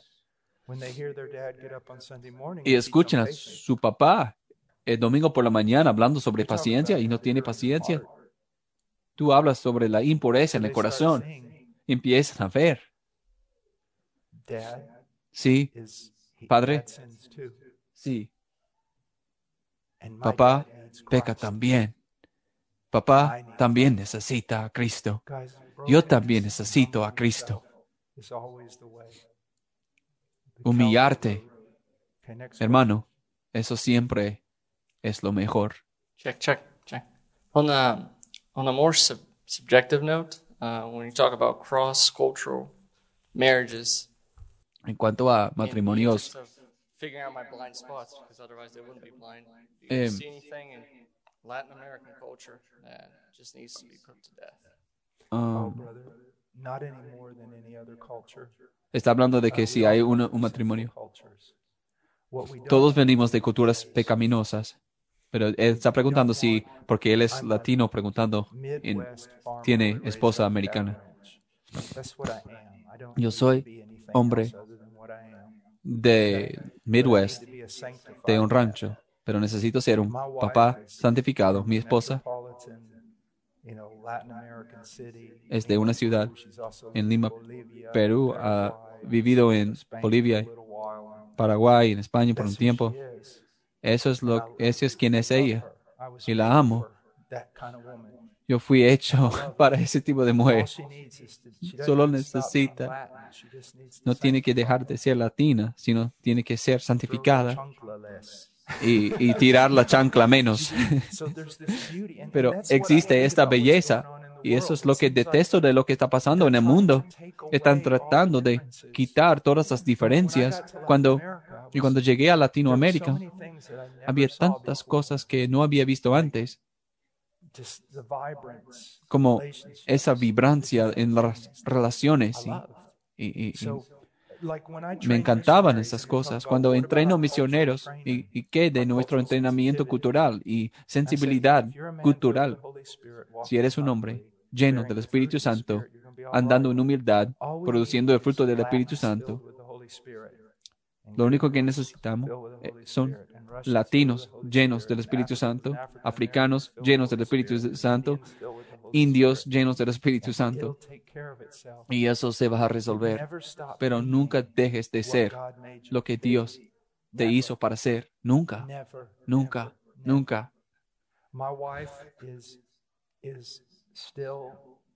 Mi esposa todavía es una mujer latina y no querría que fuera algo diferente y está creciendo en santificación, igual contigo. ¿Te das cuenta? Dios no solo eh, hizo las, los hombres y las mujeres diferentes, pero de diferentes culturas, creyendo que todo de ellos necesitan ser santificados, solamente eso. Entonces tú crees, crece.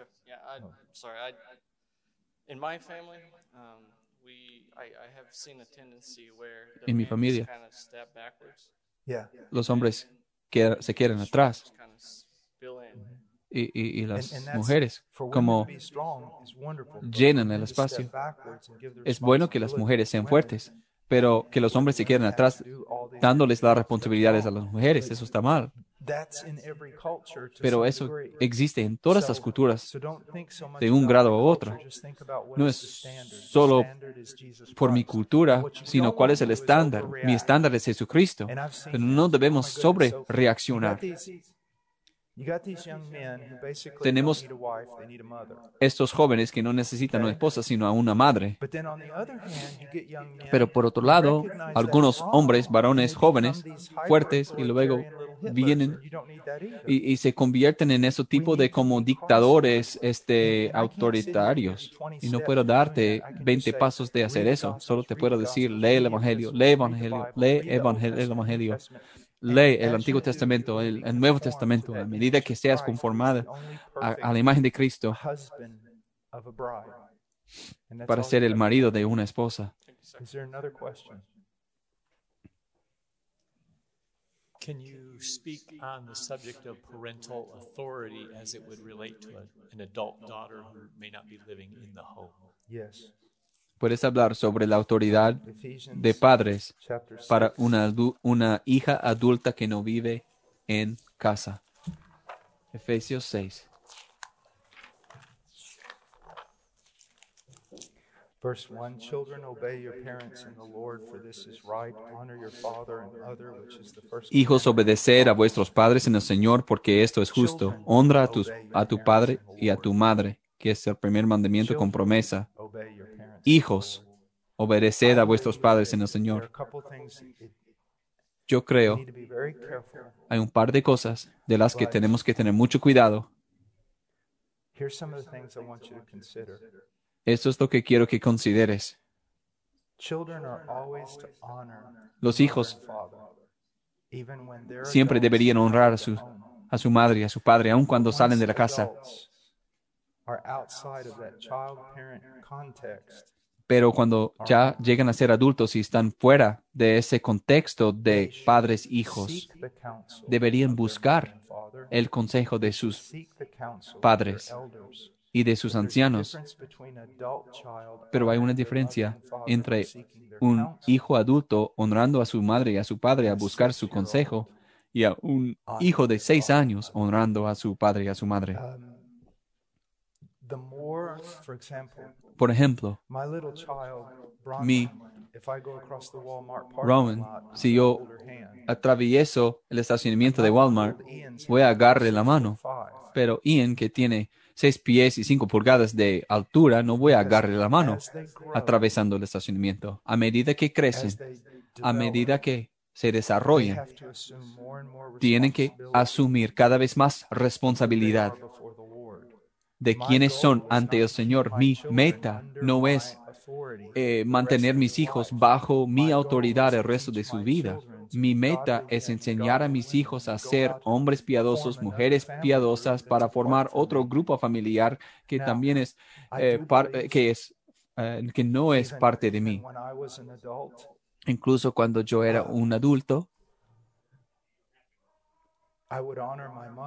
honraba a mi madre que todavía vivía y le pedía consejo, pero ahora soy adulto, soy hombre, fuera de, ese hogar, ganándome la vida, haciendo, tomando mis propias decisiones.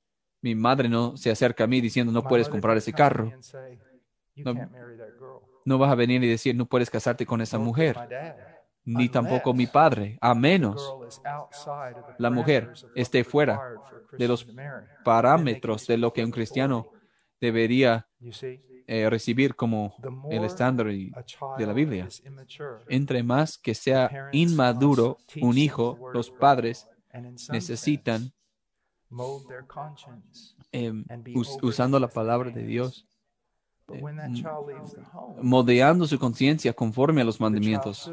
Pero cuando los hijos salen del hogar, deberían honrar a sus padres, pero no quiere decir que siempre vayan a obedecer a sus padres, ahora como adulto. Um, Digamos que hay una hija adulta cristiana que tiene 25 años y, y, sus, y sus padres son cristianos y ve a un joven incrédulo o muy inmaduro y quiere salir con él. Ella es adulta y vive fuera de la casa. Los padres tienen la autoridad de las escrituras para decirle no. No pueden, no pueden em, forzarle, no pueden ponerle en la cárcel, pero tienen la autoridad porque, ¿por qué? es como un yugo desigual. También los ancianos, porque está violando un mandamiento bíblico. ¿Sí? Pero damas van a apreciar esto. O si solo pasara esto a mí. Esta jovencita cristiana, sus padres son cristianos y hay tres hombres diferentes buscando su atención. Cada uno de los tres es uno de los hombres más guapos que jamás has visto. Cada uno de los tres tienen la espiritualidad del apóstol Pablo. Cada uno de los tres son millonarios. Y ella tiene que tomar una decisión. Saben que estoy bromeando. Pero todos esos hombres son igual de piadosos. Nadie tiene la autoridad de decirle que deberías casarte con él. Eso es una locura. Pueden ofrecer sus consejos, pero no tienen autoridad sobre su conciencia. Ella no está violando ningún mandamiento. Ahora, pero también les voy a decir, también al joven, no hay ninguna autoridad vinculante, siempre y cuando no esté violando la escritura con una decisión de casarse con una de esas tres personas. Si los padres y los ancianos y todos los demás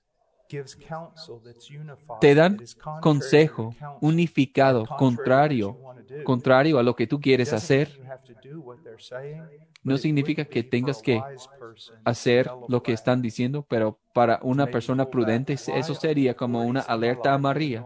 Esperar, aunque soy adulto, dicen esto o aquello, pero literalmente he visto casos cuando ha habido hijos y sus padres creían todavía que tenían autoridad sobre las conciencias de ellos y hacían exigencias, demandas. Yo no creo que la Biblia esté enseñando eso. Y a, mi, a, mi esposa, eh, mi esposa ama mucho a nuestros hijos pero ella ve a madres pues muy tristes saliendo de la casa y dice, pues ¿Qué es eso? Eh, Estamos preparándoles para esto. Queremos regocijarnos cuando nuestros varones jóvenes salen de nuestras casas y hayan a una, eh, una doncella, una damita. Y pues sí, eso es la razón por qué somos madres. Madre, ¿vas a estar triste cuando me voy? No, pues tendré ahora una recámara para poner mis cosas de costura. Les comparto algo también que es muy importante.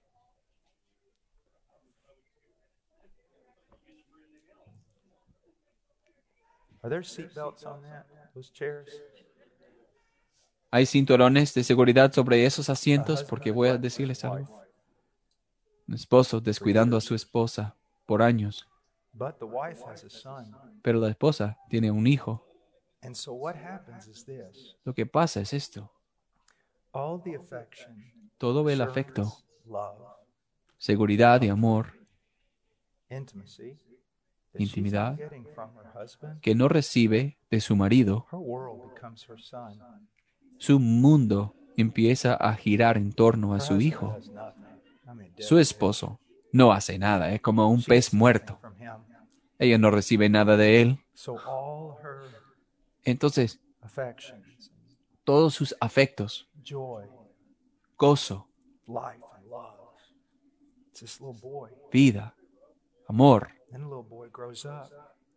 se gira en torno de este niño y este niño ya es adulto y entra una mujer piadosa en su vida y la aborrece. No, no le cae bien para nada. ¿Y por qué? Porque esta damita, esta jovencita acaba de robarle su sustituto ah, de marido. E, e, e, ella no es digna de, de mi hijo. ¿Ven cuán torcido es eso? Esa mujer tiene un problema, sí, su problema es su marido, pues sí porque la descuidó, halló afecto no en otro hombre, no cometió adulterio en cuanto a otro varón, pero a través de sus hijos. ¿Y quién puede quitarle sus hijos? ¿Quién tiene ese derecho? ¿Ya ven esto? ¿Se dan cuenta? Algunos de ustedes quizás han hecho esto. Tu esposa no debería ser dependiente de sus hijos para todo lo que debería recibir de un hombre. Entonces, si alguna vez has pensado en por qué las suegras tienen tanta reputación así, eso es parte del por qué. Y por qué una jovencita que ha sido una jovencita normal, inmadura, sí, pero es tratada tan mala. Ahora algunos de ustedes se están poniendo tan calladas, tan callados. Todo empieza con que ella estaba buscando afecto que no estaba recibiendo de parte de su marido. Ella era demasiado moral para ir en busca de otro hombre incluso para ella. Estaba recibiendo eso de sus hijos. Los hijos no son hechos para eso. No son hechos para sostener eso, para sostener esa carga. Para nada. Entonces, caballeros, ¿saben esto de entrenar? Uno lleva a otro, a otro, a otro. Acabo de mostrarles un ejemplo, ¿sí? ¿Y a quién se vuelve. ¿Pecó la mujer? Sí, pero también el marido ha pecado. Ha descuidado a su hija, a su, a su esposa. Caballeros, hay un problema real. Lo sé, porque tengo una esposa fiel, sólida, pero un problema de tener una esposa sólida, prudente, no necesita nada. Y aún así, o, puedes imaginar o pensar que no necesita nada. sin embargo, sí necesita de ti. y, mujeres, tu marido no es como un pedazo de madera, como piensas. Muchas veces está ahí pensando, tan solo, si Él me amara, si tan solo me abriera la puerta, o si tan solo, si me hablara y me hablara y me hablara y me hablara. Si tan solo Él me, me hiciera eso, y el esposo está ahí pensando, si tan solo me honrara, me respetara, trabajo todos los días. Bueno, ahora mi esposa me está mandando mensaje.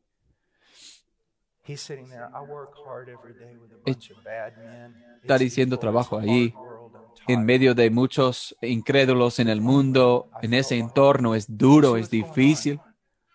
Ya ves, ya ves lo que ocurre. Sí, ambos están siendo insensibles, no reconociendo las necesidades del uno del otro. Así que, hombres sí, asimismo quieren respeto. Las mujeres quieren amor. No significa que los hombres no quieren amor o las mujeres no quieren respeto, pero estas son las cosas que se destacan. Okay. I'll answer this and This might be a big one. Okay. Could you talk about some or about maintaining joy in the home when you have constant demands and negativity in the household from Puedes hablar. children? Do you have any Puedes, practical advice? puedes hablar de cómo mantener Puedes hablar de mantener gozo, mantener gozo en el hogar cuando constantemente hay demandas y negatividad con los hijos inconversos. Tiene consejos prácticos para darle. El consejo práctico fue, eso es donde entra el Padre. You see, this is where dad steps Ya ves, eso es donde el Padre entra en, el- en la escena. When I know that my boys have been a handful, when I know my boys have been a handful, and it doesn't happen anymore, they've grown up, they're, they're a joy. But when they were young, Mis hijos son un gozo, pero más pequeños se peleaban y yo llegando a casa, mi esposa muy cansada. Entonces yo digo, bueno, varones, hijos, vamos al sótano. ¿Y qué hace el padre? ¿Qué haría un hombre a otro hombre que daña a su esposa, que le, le vuelve miserable a la vida de su, a su esposa? Mira, acabo de llegar a casa, tu mamá está llorando. Vamos a hacerlo lo fácil o, o la manera difícil. Mi esposa me enseñó ese, ese dicho, me, me gusta. Y los miro y Y estoy- estoy enojado, bajo control, pero les digo, yo quiero que sepan que estoy enojado. Ella es mi, yo la quiero muchísimo a ella. Ella, eh, no, no vas a volver a tratar a mi esposa de esta manera. No me importa si 30. tengas tres años o 30 años, no volverás a hacer esto. Esa mujer es mi mujer, es mi esposa. y la voy a defender de ti. me? Yes, Dad. Do you ¿Me entiendes? No, realmente me entendiste. Sí, papá. Mi hija, Diferente un poquito, pero ella también. voy a decirle cosas duras. Ella tiene que ser fuerte, dura. Tengo que decirle, mira, tú quieres. Tener problemas con alguien, heme aquí. Pero si yo llegue a casa y ella está angustiada, desesperada y todo lo demás, tendrás que tratar conmigo. Ahora, Hay varones aquí más fuertes que yo, más varoniles que "We're yo y todo. Boys." Pues yo he visto a algunos de ustedes bastante altos y y grandes. Pero si un hombre entrara a tu casa came home and your wife was crying, y, y, y llegaras a casa y tu esposa llorando, flowers. no vas a comprarle flores. Le vas a lastimar, vas a pararle, hacer todo en tu poder. Hay que pensar así con todos. No vamos a pegar a nuestros hijos. Pero hay momentos en que podemos estar airados sin pecar. Mis hijos han visto eso. Con su papá, tú no vas a hacer esto. No, ten mucho cuidado. No permitas it." que se justifiquen diciendo, pero tu padre, tú lo haces, tú le tratas a mamá así. No- no permitas eso. Tú también, padre, le hagas, le haces miserable. Ella llora también por ti. You see? But men, ¿Te das cuenta? she, you're, you're, you know, oh, it's all about the children. It's all about the children. No, a man should say Tiene todo que ver con mis hijos. No, el hombre debería decir todo tiene que ver con mi esposa, mi esposa. La esposa dirá, no. Los "Dad, hijos se enojaban this." diciendo, padre, padre, no, basta, basta ya. Porque si tú- quieres saber, la mamá dice, porque si tú quieres saber con quién me voy, con tu papá, te das cuenta, esto es de suma importancia. Y muchos de ustedes a lo mejor nunca se les ha ocurrido y muchas de estas "Oh, cosas que les estoy compartiendo, all this." No, I was wow. No, yo estaba muy afortunado a tener otros hombres piadosos que me ayudaron y me enseñaron muchas de estas cosas que les comparto. Otras cosas. no way to stop this except No hay manera de parar esto excepto pelear. Porque la madre no, no debería estar colocada en, el, en la posición para defenderse a sí misma. not going to hurt your mom. Yo voy a decirles a los hijos, les amo, les quiero, pero no van a lastimar a su mamá. But it's not going to happen here. Les amo, pero esto no va a suceder aquí. Y eso es muy importante. don't get all, you know, in their face and acting. Y no vas a actuar como haciendo un show y, y perdiendo control de ti mismo. No. And, and that's the way you handle it. Pero eso es la manera de lidiar con esto. Ok, eso All es right.